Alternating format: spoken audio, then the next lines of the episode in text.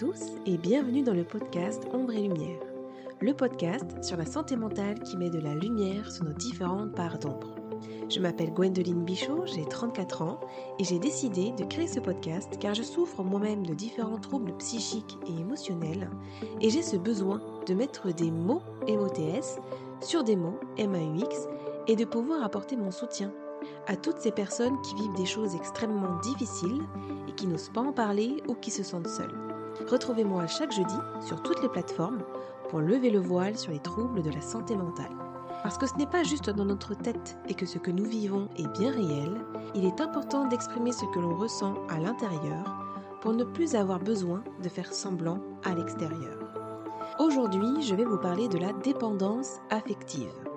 Qu'est-ce que c'est la dépendance affective? D'où ça vient? Comment cela se manifeste et est-ce qu'on peut en guérir? C'est ce que nous allons voir tout de suite dans ce tout nouveau podcast. Si cet épisode vous plaît et que le podcast de manière générale vous semble pouvoir être utile à d'autres personnes, n'hésitez pas à le partager et je vous invite même à le noter avec la note de votre choix sur iTunes. Laissez-moi un petit like ou un commentaire, je prendrai plaisir à vous lire et à vous répondre. Lorsque chez un individu, l'amour et l'estime de soi dépendent de facteurs extérieurs, on parle de dépendance affective. Ce trouble désigne l'incapacité psychologique d'une personne à vivre sans l'approbation ou le jugement positif de l'autre. La dépendance affective engendre très souvent un manque de confiance en soi, et ce dans tous les domaines de la vie. En cherchant constamment l'approbation de leurs partenaires, de leurs proches, amis ou collègues, les dépendants affectifs ont tendance à s'effacer devant les autres et donc à perdre de vue ce qui importe réellement pour eux-mêmes. Cet effacement et la peur d'être abandonné peuvent conduire la personne dépendante affective à accepter l'inacceptable. Violence, humiliation, harcèlement, etc., particulièrement au sein du couple. Il existe de multiples facteurs qui peuvent expliquer la mise en place d'une dépendance affective, mais elle touche principalement les personnes aux liens d'attachement vulnérables. Elle peut par exemple survenir chez des personnes hypersensibles, timides, introverties, manquant de confiance en elles ou ayant connu des difficultés dans une relation précédente. Certains traumatismes de l'enfance, manque d'affection, maltraitance, choc émotionnel, peuvent également favoriser son apparition. La plupart des dépendants affectifs trouvent l'origine de leurs problèmes dans leur enfance. Ce sont généralement des enfants qui ont reçu peu d'attention et d'affection et ou que l'on a responsabilisé trop tôt. Laisse maman tranquille, tu vois bien qu'elle est fatiguée.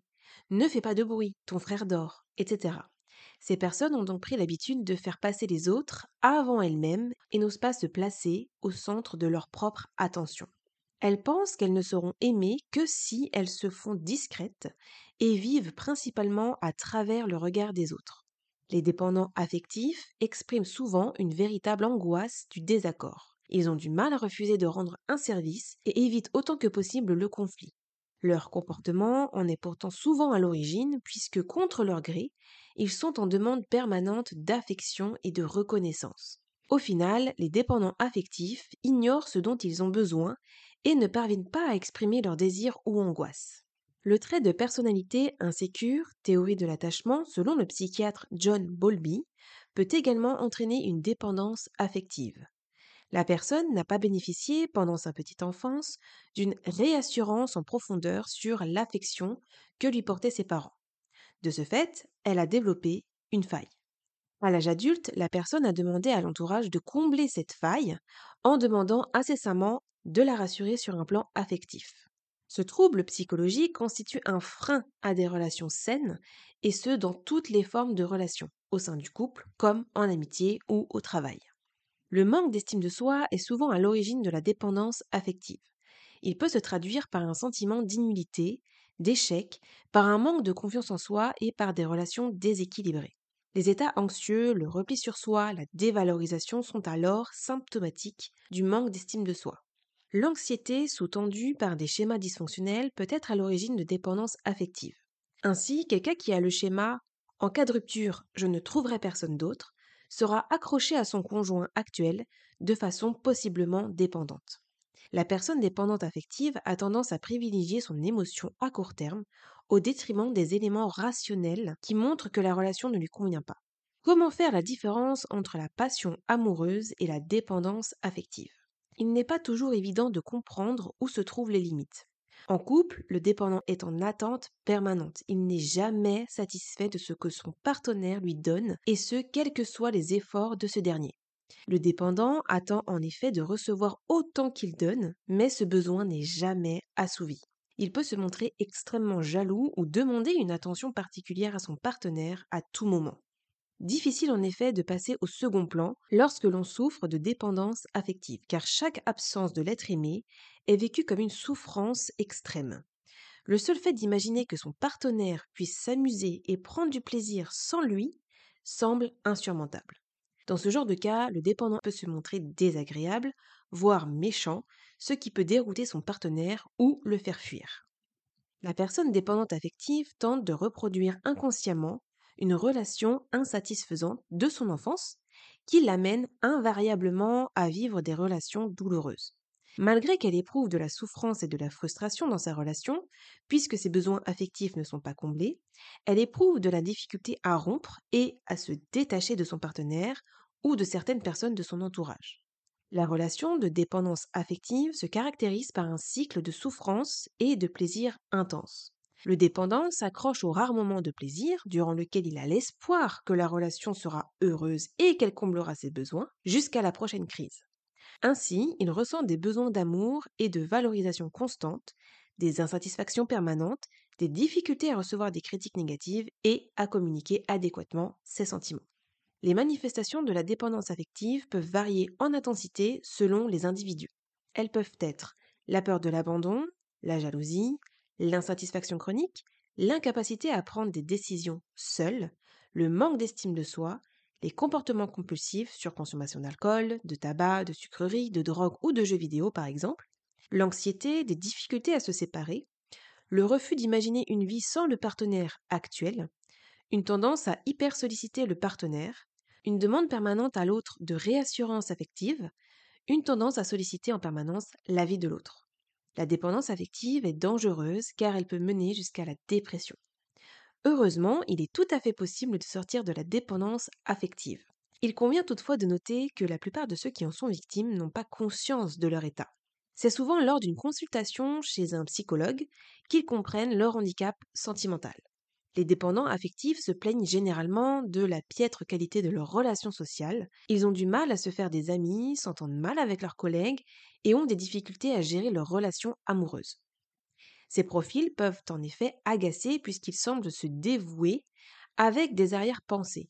Ils attendent plus ou moins inconsciemment qu'ils ne pourront être appréciés qu'à condition de satisfaire les attentes des autres et en font parfois trop. La dépendance affective peut se vaincre grâce à un travail de développement personnel et éventuellement une psychothérapie. Le principal problème du dépendant affectif est son manque de confiance en lui. Il pense à tort qu'il ne peut être aimé pour ce qu'il est et qu'il doit vivre à travers l'autre. Le dépendant doit réussir à intégrer le fait qu'il faut d'abord s'aimer pour réussir à vivre une relation amoureuse saine. La peur de se retrouver seul doit être vaincue par quelques exercices simples, comme se rendre au cinéma en solitaire, aller au restaurant seul, etc. C'est en dépassant les limites qu'il s'est imposé que celui qui souffre de dépendance affective sera en mesure de comprendre qu'il peut faire un certain nombre de choses sans l'approbation des autres. Le sport, l'expression artistique ou la méditation sont autant d'activités qui pourront l'aider à se connaître davantage et donc à gagner en confiance. La dépendance affective n'est pas irréversible, mais pour la vaincre, il est absolument nécessaire de la reconnaître et de l'accepter. Un dépendant affectif qui refuse de se qualifier en tant que tel ne pourra pas vivre sereinement et ce, malgré la bonne volonté de ses proches. Je n'ai pris conscience de ma dépendance affective qu'il y a quelques mois, en faisant un travail d'introspection et en faisant du développement personnel. Je me suis rendu compte que j'avais comme des carences affectives. J'ai beaucoup manqué d'amour, de reconnaissance, d'acceptation et de validation dans mon enfance au sein de ma famille, ce qui a contribué à ce que je développe une dépendance affective en devenant adulte. Je me suis aperçue que chaque chose que je faisais ou que chaque décision que je prenais, c'était toujours pour recevoir derrière de l'amour, de la reconnaissance, de l'acceptation et de la validation. Mais bien souvent, je me pliais en quatre et ne recevais pas pour autant ce dont j'avais besoin ce que j'attendais, c'était vain, ce qui me créait énormément de frustration. J'ai un besoin insatiable de plaire aux autres et d'être aimé. J'ai l'impression d'avoir toujours joué un rôle, d'être une autre personne que la véritable version de moi-même, juste pour ne pas être mise de côté, être aimée et ne pas me sentir rejetée. Je me suis donc oubliée complètement en cours de route. Je travaille toujours sur moi aujourd'hui pour aller mieux et arranger ça. C'est un long processus. Quand on a vécu 34 ans comme ça, ça ne peut pas partir comme ça en un claquement de doigts. Je me suis toujours sentie terriblement rejetée dans ma famille ou à l'école par exemple. Je me rendais compte que chaque fois que j'étais moi-même, ça ne plaisait pas. Je me retrouvais donc terriblement seule et rejetée. Pour ne plus en souffrir, j'avais comme trouvé une stratégie qui consistait à être quelqu'un d'autre. Ou alors, je mentais, manipulais pour être acceptée ou j'achetais l'amour des gens. À l'école, par exemple, j'étais souvent seule. Par contre, si je ramenais des bonbons, alors là, je n'étais plus seule tout à coup et pendant toute une journée, j'avais des amis, entre guillemets, et si je ne ramenais rien, j'étais seule, donc j'essayais d'en ramener le plus souvent possible. Ma belle-mère ne m'aimait pas et pendant plusieurs années ça a été que conflit car elle ne m'appréciait pas telle que j'étais. Je me suis donc contorsionnée, je suis rentrée dans le moule de la belle-mère, comme je l'appelle, et je me suis comportée d'une toute autre manière. Je disais souvent à mon mari, avant d'aller manger chez eux, par exemple, Allez, je vais mettre mon masque le temps de la soirée et après je pourrai l'enlever et redevenir moi-même. Souhaite-moi bon courage. Je mettais donc mon masque et devenais une personne drôle, qui prend rien au premier degré, qui fait genre qu'elle est contente d'être là. Si jamais elle me disait quoi que ce soit qui ne me plaisait pas, je restais de marbre et devais faire comme si c'était ok alors que pas du tout.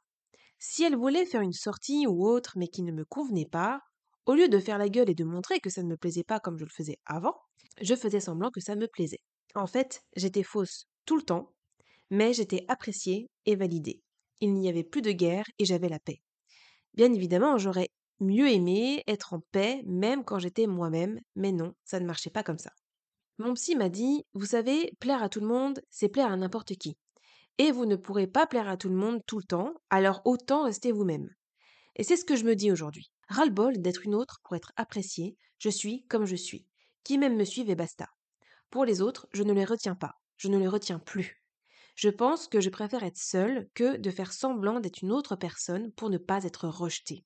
C'est quand même incroyable ce qu'un être humain est capable de faire pour ne pas se sentir rejeté et ressentir ce vide intérieur. Mais c'est humain.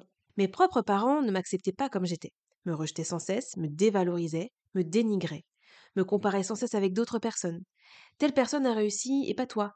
Telle personne a fait ci ou ça et pas toi. Si je me plaignais, arrête de te plaindre ou arrête de geindre. J'avais le droit à des tu es une éternelle insatisfaite. Je recevais uniquement des critiques négatives.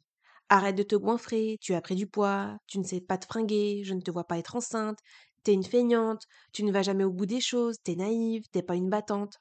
Quand je voulais faire tel ou tel métier, par exemple, c'était je te vois pas faire ça, tu ne tiendras pas, c'est trop difficile pour toi, ça ne marchera pas. Quand je réalisais des beaux projets, il ne me parlait que des choses négatives que je pouvais rencontrer, etc. En fait, j'avais le sentiment d'être et de faire que de la merde. Désolée pour le mot, mais c'est la vérité m'enlevant toute confiance en moi et toute mon estime. Je ne me sentais pas aimée de façon inconditionnelle, pas soutenue, validée, acceptée par mes propres parents, et je me disais, si mes propres parents ne m'aiment pas, ça veut donc dire que je ne suis pas digne d'être aimée. Donc pourquoi quelqu'un d'autre m'aimerait? Mon mari, par exemple, il m'aime, je le sais, aujourd'hui, au vu des nombreuses discussions que nous avons eues et des preuves d'amour qu'il me donne au quotidien, mais combien de fois j'ai pensé, dans le fond, il dit qu'il m'aime, mais ce n'est pas vrai, c'est de l'attachement. Il dit qu'il m'aime, mais c'est juste qu'il est habitué à être avec moi, parce que ça fait longtemps qu'on est ensemble. Ce n'est pas de l'amour inconditionnel, c'est de l'amour par intérêt, juste parce que je suis la bonne qui fait tout et que ça l'arrange, etc. Toutes ces pensées viennent à moi pour me faire comprendre que j'ai une carence d'amour à cause de ce que j'ai vécu dans mon enfance. J'ai souvent eu le sentiment de ne pas mériter d'affection, mes parents ne m'en ont pas suffisamment donné, provoquant un manque de confiance en moi et une peur constante de perdre mon mari. J'angoisse en permanence d'être quittée, que mon mari cesse de m'aimer, parce que si ça devait arriver, je pense que je pourrais mourir de douleur. Mon mari est pour moi comme une corde sur laquelle marche un funambule. Si la corde lâche, le funambule tombe, et c'est exactement ce qui se passerait pour moi s'il me quittait. Ma plus grande blessure est celle du rejet. D'où le fait que je faisais tout ce qui était en mon pouvoir pour ne pas l'être, au point de m'être coupé de moi-même. La dépendance affective vous coupe de toute une partie de vous-même qui ne demande qu'à être mise en lumière. Par exemple, j'ai déjà eu envie de faire des choses, mais que mon mari, lui, ne voulait pas faire. Donc, je ne faisais pas ces choses en question pour éviter le conflit et éviter d'être rejetée, par peur. Me privant ainsi de choses parce que je faisais passer mon mari en premier. En tout cas, ses envies en premier. Et tant pis pour moi et ces choses que j'aurais voulu faire. Sauf qu'au bout d'un moment, et à force de me couper, mon corps m'a fait comprendre que cela ne pouvait plus durer en me donnant un kyste à l'ovaire. Je me suis renseignée sur les causes émotionnelles de celui-ci et, situé aux ovaires, le kyste représente la tristesse d'une femme dans sa difficulté à procréer ou à créer. C'est exactement ce qui se passe puisque je n'arrive pas à créer la vie que je voudrais, puisque je fais passer tout le monde avant moi. Le corps parle quand on n'écoute pas nos besoins. Il faut écouter son corps. La nature est bien faite, même si ce kyste ne m'arrange en rien. L'univers nous met des choses sur notre chemin pour nous permettre d'y voir plus clair, de prendre conscience de certaines choses. Ce que je me dis souvent, c'est OK, je vois pourquoi j'ai ce kyste, mais le problème, c'est que si vraiment je fais tout ce que je veux faire et que je suis comme je voudrais être, je me retrouverai toute seule parce que mon mari ne pourra pas me suivre dans mes choix dans mes envies, dans mes besoins, parce qu'ils me sont propres et ça me fait trop peur. C'est comme si, jusque-là, nos envies avaient été les mêmes et que tout à coup, et parce que nous avons grandi et évolué, nous nous sommes retrouvés à un carrefour. Plusieurs routes sont maintenant devant nous, mais laquelle prendre? Moi, je voudrais aller à droite, par exemple. Mais mon mari, s'il ne veut pas aller à droite, mais à gauche, comment faire? J'y vais seule? Ou parce que je ne veux pas me retrouver seule, alors je le suis sur le chemin qu'il veut prendre? Et pourquoi ce ne serait pas lui qui me suivrait sur le chemin que je vais emprunter, me direz-vous? Tout simplement parce que lui n'a pas l'habitude de se mettre de côté, de se couper, comme je l'ai fait, de faire passer les autres avant lui, parce que lui ne souffre pas de dépendance affective. Tout ceci fait peur quand on souffre de dépendance affective. La peur de se retrouver seul ou d'être rejeté est tellement forte que c'est presque impossible de se choisir. On connaît la douleur du rejet pour l'avoir vécu des milliers de fois et on n'a pas franchement envie de la revivre. Nous sommes donc en perpétuel combat entre nos envies, nos besoins et notre peur. J'ai besoin de lui et qu'il me suive dans tout ce que je voudrais entreprendre, des petites choses aux rêves les plus fous que je puisse avoir. Ma dépendance affective fait que je n'arrive à rien faire seule. Probablement à cause d'un gros manque de confiance en moi et en mes capacités, puisque l'on m'a toujours rabaissé. J'ai donc besoin de lui, mais s'il ne veut pas suivre mes envies ou s'il n'approuve pas mes choix, alors je laisse tomber et ça me rend triste. Je rentre parfois même dans une espèce de colère. Contre moi d'être comme ça et contre lui de ne pas me renvoyer l'ascenseur en ne me faisant pas passer en priorité comme moi je le fais passer en priorité. C'est comme si pour moi, dans un couple, il y en a toujours un des deux qui doit se mettre de côté parce que si les deux font vraiment ce qu'ils ont envie, alors ça ne marche pas, ou alors il faut que les deux aient constamment les mêmes envies et besoins au même moment à chaque fois, qu'ils soient toujours accordés. Le problème, c'est que pendant longtemps, et même encore aujourd'hui, j'ai du mal à savoir ce dont j'ai besoin, ce que j'ai envie de faire, où je me vois dans cinq ans, parce que j'ai toujours fonctionné en fonction des autres ou de façon à recevoir de la reconnaissance, et que je me suis oubliée. Si je me pose et que je me demande de quoi est-ce que j'ai besoin? De quoi j'ai envie? Si je ne pense qu'à moi et que je fais abstraction de tout le reste, souvent il n'y a rien qui me vient. Le vide complet. C'est pourquoi j'ai décidé de faire un vrai travail sur moi. Je travaille dur depuis cette prise de conscience en essayant de réconforter mon enfant intérieur qui est en carence d'amour. J'ai pris conscience que je ne pourrais jamais être aimé de tout le monde et c'est ok. J'apprends à m'aimer moi déjà, car il faut d'abord s'aimer soi-même si on veut être aimé. Il faut s'accepter et ne pas se rejeter soi-même si on ne veut pas être rejeté par les autres. D'ailleurs, une personne qui souffre de dépendance affective est souvent une personne qui souffre de la blessure de rejet. Je vous ferai un podcast sur les cinq blessures de l'âme. Quand je prends des décisions, quand je fais des choix, je me demande pourquoi je le fais. Et si je vois que je le fais encore une fois pour avoir de l'amour, de la reconnaissance ou de la validation, c'est que ce n'est pas bon, que ce n'est pas une bonne chose. Je dois prendre du recul et penser différemment. La première étape était de prendre conscience que je souffre de dépendance affective. La deuxième était de l'accepter. Maintenant, j'en suis à la troisième, celle de travailler dur sur moi-même pour sortir de cette dépendance. Il va falloir du temps, de la patience et beaucoup d'indulgence envers moi-même. Mais au final, j'en ressortirai grandi changer et je serai mieux avec moi-même et avec les autres. Et si vous aussi, vous êtes dépendant affectif, je vous souhaite de faire ce travail sur vous afin de vous en libérer. Si vous souffrez de dépendance affective et que vous n'arrivez pas à en parler à vos proches, vous pouvez leur partager ce podcast si vous voulez, pour qu'à travers moi, ils entendent ce que vous n'arrivez pas à leur dire. Ce podcast est justement fait pour libérer la parole, pour dire tout haut des choses que d'habitude nous préférons taire. Je vous invite à me suivre sur Instagram, mon compte c'est Gwendoline Bichot, tout attaché et en minuscule, car je proposerai différents lives sur différents sujets afin de pouvoir échanger avec vous directement. Voilà, c'est tout pour cet épisode. Merci de m'avoir écouté. J'espère que ce podcast sans filtre vous a plu, qu'il vous a aidé. Je suis désolée pour cette voix qui n'est pas ma voix d'origine puisque je suis enrhumée. J'espère quand même que ça a été agréable pour vos oreilles. Dans tous les cas, je vous envoie plein d'amour. Prenez soin de vous et je vous dis à jeudi pour une prochaine écoute. Bye